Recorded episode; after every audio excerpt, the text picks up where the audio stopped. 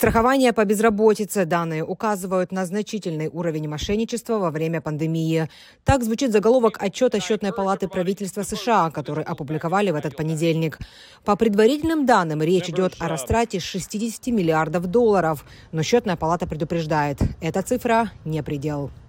Фактический объем мошенничества с использованием программ страхования по безработице во время пандемии может быть значительно выше расчетного нижнего предела, указанного здесь. Во время пандемии Конгресс создал четыре временные программы страхования от безработицы, которые финансировались из госбюджета. В общей сложности это обошлось стране в 878 миллиардов долларов в период с апреля 2020 года по сентябрь 2022.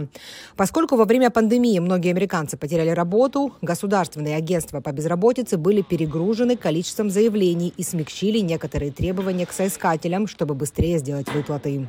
Беспрецедентный спрос на льготы и необходимость внедрения новых программ быстро увеличили риск финансового мошенничества.